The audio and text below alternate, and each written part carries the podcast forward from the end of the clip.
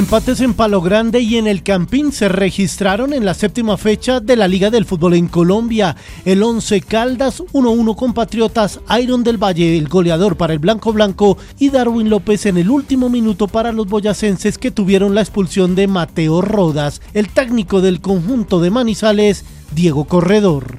Aprender de esto que nos pasa, el partido Creo que fue una radiografía del partido anterior compatriota del semestre pasado acá. Todo eso se trabajó. En las semanas sabíamos los goles que han hecho en pelota quieta, en saques de banda. y había que estar atentos, coger marcas, no, no soltar a nadie y estaba Darwin solo. Teníamos que estar muy atentos y concentrados ahí y nos dormimos. En el otro partido, la Equidad de América empataron ante 10.500 espectadores en el Campín 0 por 0. El técnico asegurador Alexis García. Yo creo que el equipo Dominó el primer tiempo, le faltó finalización. Quisimos culminar las jugadas por donde la iniciamos y teníamos el otro sector en libertad de definición. Lo habíamos entrenado, nos faltó ahí, pero creo que fue un partido muy, muy disputado de parte de los dos equipos. En el tenis, en el Masters 1000 de Cincinnati, Andy Murray superó al suizo Stamba Brinca, Frances Tiafo al italiano Matteo Berrettini y el canadiense Denis Chapovalov al búlgaro Grigor Dimitrov. Y hoy regresa a carreteras y competencia